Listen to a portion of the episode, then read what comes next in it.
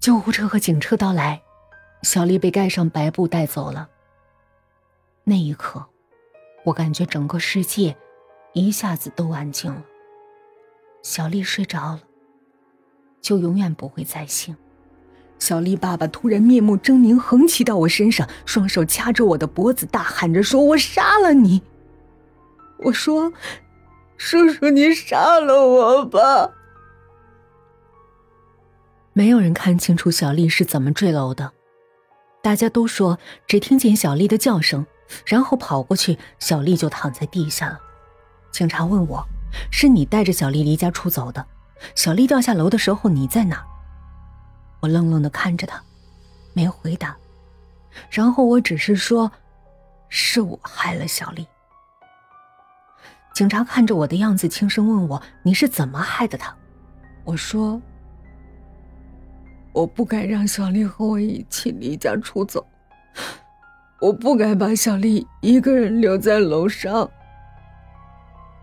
警察向我点了点头，拍了拍我的肩膀，说：“你先回家吧。”然后，警察对一边捡破烂的男人说：“辉叔，没想到会在这儿遇到你，你最近还好吧？”说着，眼睛还惊讶的看着破烂男身上褴褛不堪的装扮。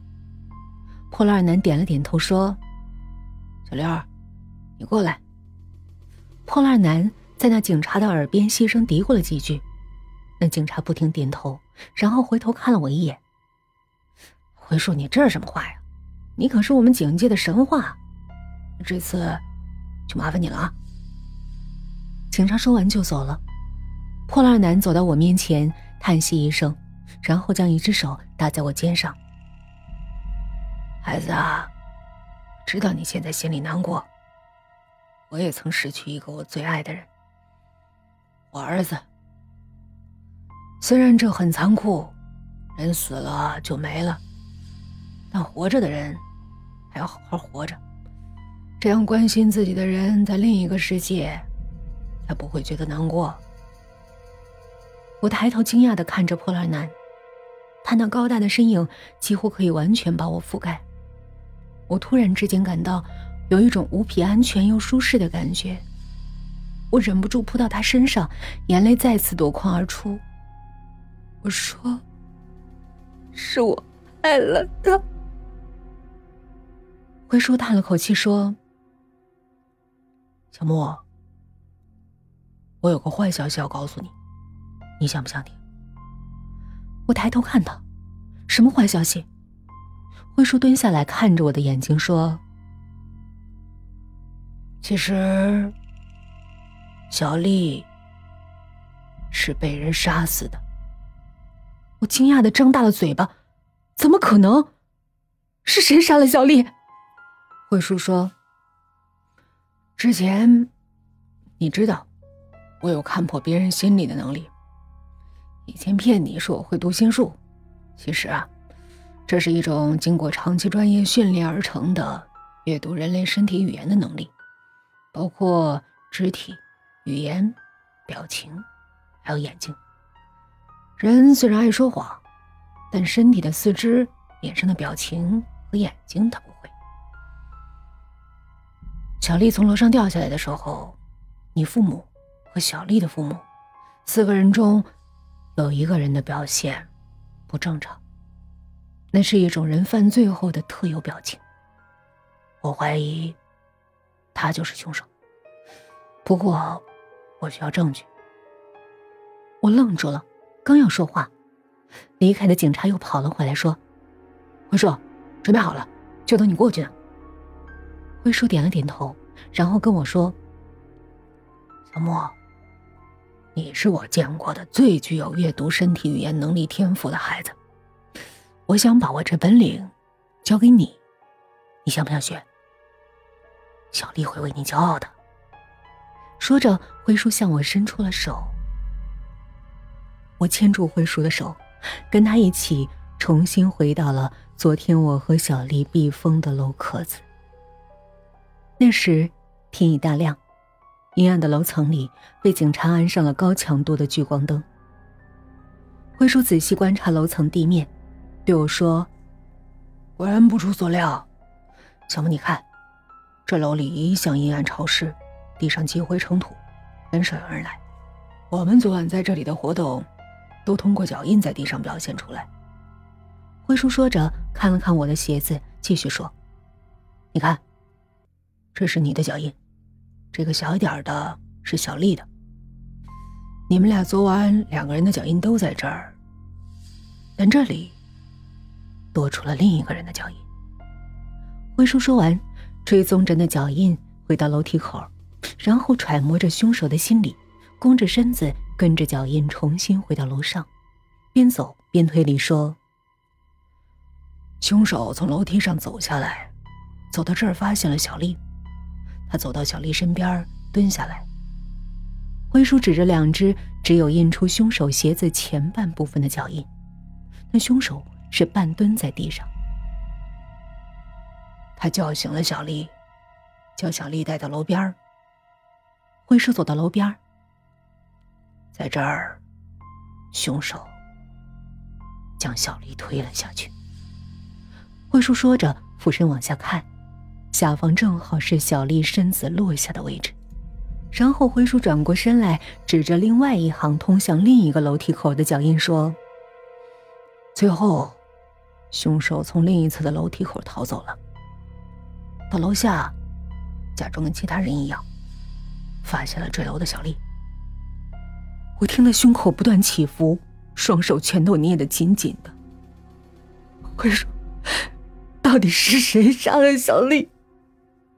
辉叔看到我愤怒的样子，走到我面前，摸着我的头。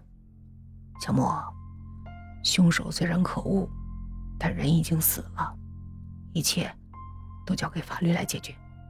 你答应我，以后不要有这种愚蠢的想法。说完，眼神怜悯的看着我。他说这话的时候，我看到身旁的警察一脸惊讶的看着辉叔。后来我才知道，辉叔的儿子原来是被辉叔曾缉拿的一个罪犯报复杀害的。辉叔悲痛欲绝，失去理智，找到那个罪犯后逼他跳崖自尽。辉叔因此被开除了警戒。当我和辉叔再次见到我的父母和小丽的爸妈的时候，辉叔突然气势汹汹冲到小丽的妈妈面前，威严的大声的说：“是你杀了小丽。”小丽妈妈惊得向后倒退两步，眼神惊恐的看着辉叔，声音颤抖：“你，你胡说什么？我怎么能杀了小丽？这完全是个意外！”小丽妈妈惊愕的张大了嘴巴，害怕的看着辉叔。我们已经在楼上的地面发现了你的脚印。昨天晚上，你们四个人分散在废楼盘里寻找小丽，你第一个上了楼。发现小丽，你把小丽叫醒，把她带到楼檐边将她推了下去。辉叔说着，眼神变得愤怒。你是妈妈，小丽对你相当信任，你为什么要将自己的女儿杀害呀？小丽的爸爸早在一旁看得目瞪口呆，这时跑过来挡在小丽妈妈面前。哎这捡破烂的，你胡说什么？我老婆怎么能杀了我女儿呢？你是警察吗？但就在此时，我清楚的看到小丽妈妈嘴角突然奇怪的抽动一下。辉叔也在这一刻指着小丽妈妈的嘴角说：“他左嘴角突然抽了一下，那是愤怒的表情。”然后他看了一眼小丽的爸爸，又看了看小丽的妈妈。你在他刚才突然跑过来时，内心感到了愤怒。你在恨他，你恨你丈夫，为什么？小丽的妈妈惊得身体不住的颤抖。小丽爸爸听到辉叔这么说，惊愕的看着小丽妈妈，叫了声“老婆”。小丽的妈妈在这时脸上突然变得扭曲愤怒。眼泪止不住的往下流，凶狠的抓着小丽爸爸的衣领。你是个自私的鬼！